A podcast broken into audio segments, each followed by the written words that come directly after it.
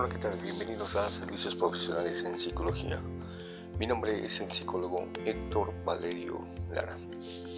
Esta semana hablaremos sobre lo que es el perdón. Muchas personas en ocasiones pueden perdonar simplemente de forma inconsciente. Es decir, es fácil perdonar. ¿Cuántas veces tienes que perdonar a tus semejantes? Bueno, pues muchas personas en ocasiones perdonan, pero de dientes para afuera. Sin embargo, el perdón tiene un significado entre las personas involucradas, donde cobra principalmente una sensación de conflicto. A veces no es tan fácil perdonar a los demás. Resulta algo interesante que en ocasiones eh, se puede dar una situación de un conflicto, ya sea porque en ocasiones eh, se conjugó una ofensa hacia tu persona eh, o incluso en algún otro aspecto. También en ocasiones se puede dar este tipo de situaciones porque sucumbió un insulto. En ocasiones también puede ser por una deuda económica. Eh, otras ocasiones pueden ser por una pena o también algo que puede ser como una indulgencia, es decir, cuando se perdonan los pecados. Bueno, pero pues esta cuestión del perdón eh, no es tan fácil para los seres humanos, porque bueno, en ocasiones predomina eh, sensaciones, sentimientos, emociones como eh, el resentimiento. también puede predominar cierta angustia, enojo, euforia, que provocan que las personas al momento de recordar alguna situación con la cual se produjo ese conflicto o ese, ese problema, bueno, pues la persona está recordando constantemente y también revive el conflicto. Esto implica, por ejemplo, que en cualquier tipo de relación interpersonal, ya sea, por ejemplo, con tu pareja, eh, con alguno de tus hijos o con algún hermano o incluso con tus padres o con algunas personas que conozcas, alguna amistad, algún compañero de trabajo, bueno, pues eh, implica que sigue ahí esa situación que no has podido eh, superar, olvidar o incluso eh, que se pueda disipar. Los seres humanos no están acostumbrados a perdonar de manera consciente.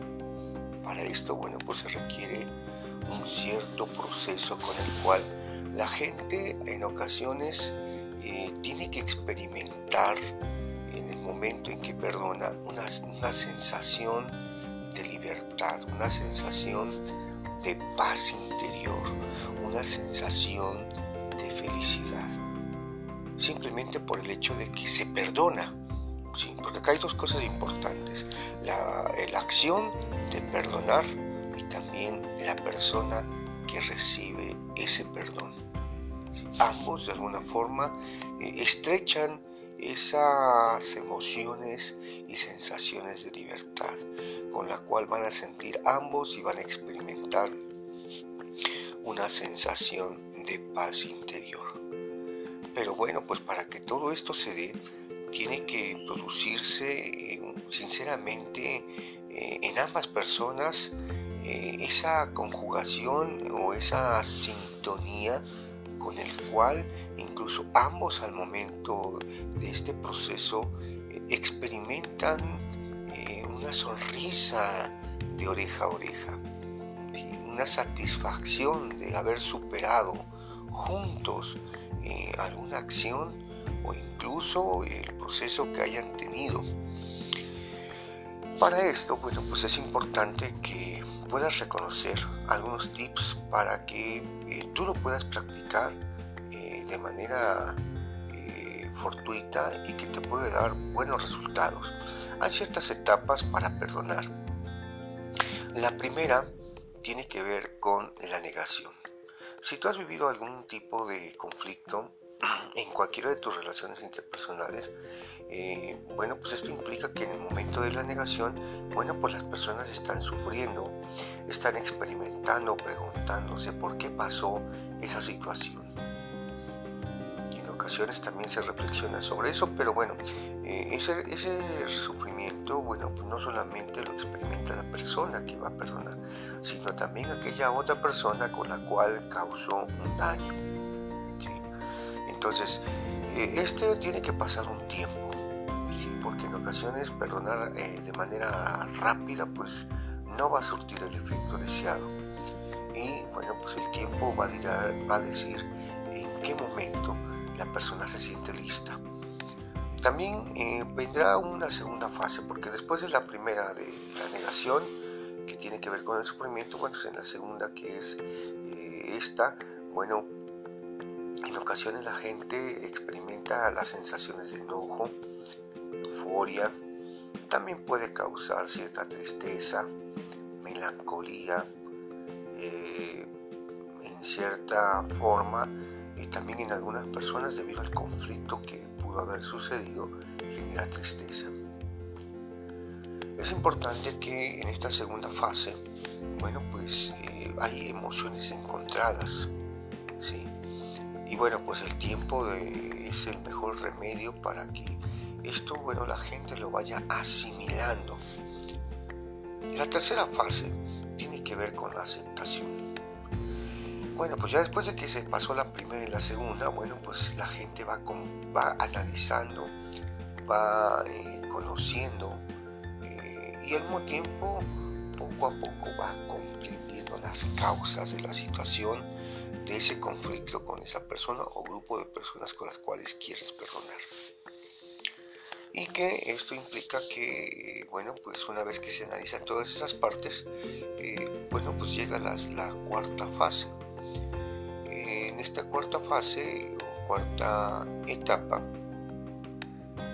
eh, las personas empiezan a determinar cómo, eh, bueno, se van exculpando o se va sanando poco a poco esa situación, ese conflicto, con lo cual, eh, bueno, pues ya ha pasado un tiempo determinado las personas puedan realizar este acto de perdonar. Entonces, y de alguna forma esta cuarta fase es porque ya se concientizó y que al final del momento de esta etapa, bueno, pues las personas casi están listas para la siguiente y última fase. En la quinta etapa es la liberación.